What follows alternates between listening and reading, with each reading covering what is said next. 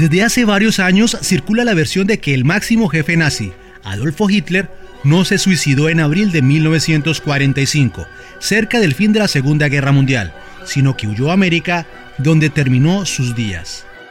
En ese relato, que fue ampliamente criticado y refutado, en algunas ocasiones se hizo mención de una supuesta visita de Hitler a Colombia. Se dice que habría estado específicamente en Tunja. El periodista e investigador argentino Abel Basti nació en julio de 1956. Es una de las personas que dedicó más años a buscar respuestas al respecto. Publicó al menos media docena de libros que exploran la versión de que Hitler murió en América, muchos años después del que se maneja como oficial. Uno de esos trabajos, por ejemplo, se llama Hitler en Colombia, en el que responde por qué la capital de Boyacá, Tunja, habría sido el escenario perfecto en esa época para la visita del genocida. Un documento de la CIA revela con la fotocopia de la fotografía la posible presencia de Adolfo Hitler en Colombia y la foto original analizada por expertos desmontarían el hito histórico de que el Führer se suicidó junto a su esposa Eva Braun en su búnker de Berlín, cuando cayó a manos de los aliados. Señor Abel, buenos días. ¿Qué tal? Buenos días. Abel Basti, periodista argentino, lleva tres décadas investigando el tema y es quien pone en la mesa la prueba reina y la pregunta, ¿Hitler estuvo en Colombia? Bueno, en principio tiene un anclaje en los documentos de la CIA, que son varios documentos, y se eh, establece en esos documentos el lugar donde fue sacada, este, las circunstancias en que fue sacada y eh, el año. Abel ha investigado el exilio nazi en Argentina en su búsqueda de las huellas de Hitler. La foto para él constituye una pieza fundamental para demostrarlo. Pero, ¿cómo sabe si la foto es genuina? Yo lo que hice fue encontrar el original que se corresponde con la fotocopia de la CIA. Teniendo el papel es con escáneres de alta resolución verificar eh, los rasgos y eso es lo que se ha hecho tomando fotos de Hitler antiguas. ¿Por qué Abel Basti habla con tanta propiedad? El estudio científico de la fotografía, revelada en su libro Las fotos de Hitler después de la guerra, y los hechos misteriosos que han rodeado al jerarca nazi son determinantes para el periodista argentino. En un recorte de la prensa incluido en su libro, el general Austin Hauer comandante supremo de los aliados durante la Segunda Guerra Mundial, afirma el 9 de octubre de 1945 que Adolfo Hitler está vivo. Ahora bien, con su teoría de que Hitler estuvo en Colombia después de la Segunda Guerra Mundial, pues a este punto la historia da un viraje total. Es decir, la teoría que Hitler se suicida no es tan cierta. Entonces, ¿cómo sale Hitler de Alemania? Cuando usted dice de la historia, esto es eh, relativo, ¿no? Eh, digo esto porque quien tome, se tome el trabajo de ir a una hemeroteca donde hay colecciones de diarios antiguos y comience a leer las informaciones eh, sobre Hitler a partir de su suicidio, entre comillas, eh, se va a dar cuenta que toda la información posterior del año 45 es respecto a la búsqueda de Hitler y a su escape. Esto a partir de que el líder de la Unión Soviética eh, eh, públicamente dice que Hitler escapó y que habría huido con destino presunto a España o Argentina. Eisenhower, que es el jefe eh, militar norteamericano que comanda la invasión a Berlín, dice que no existen evidencias de que haya muerto por suicidio. Y el tema es de tal envergadura que la Alemania de posguerra, que no es nazi, lo declaran muerto a Hitler, sino hasta 1956, o sea, casi 11 años después, en presunción de fallecimiento, porque no había evidencia. ¿En qué año llega a Colombia? Eh, Hitler llega a Colombia hasta ahora, por la información que tenemos, en 1954. ¿Y en dónde estuvo antes?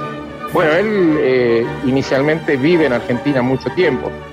Precisamente a 15 kilómetros de donde yo vivo, una estancia alemana, esto es muy conocido, hay muchos eh, testimonios, eh, hay mucha documentación, hay cartas privadas, hay cartas este, entre personas del círculo nazi que cuentan esta, esta mm. historia, esto es, muy conocido. Eh, y ahí, bueno, un, sinfín de historias porque Hitler estuvo mucho tiempo viviendo como un jubilado de lujo, diría. Hitler entonces se estaba escondiendo. ¿A dónde llega todo ese capital y cómo hizo para que no lo reconocieran? Bueno, ese escondiendo también es, relativo, porque eh, en realidad los nazis escapan hacia Occidente, hacia América, en el marco de un pacto de cúpulas entre Estados Unidos, entre eh, Harry Truman, que era el presidente de Estados Unidos, y el mismo Hitler. Eh, ¿Por qué? Porque terminando la guerra, los grandes futuros enemigos que ya se veía venir de los norteamericanos eran los rusos, eran los soviéticos, que eran los mismos enemigos que los nazis.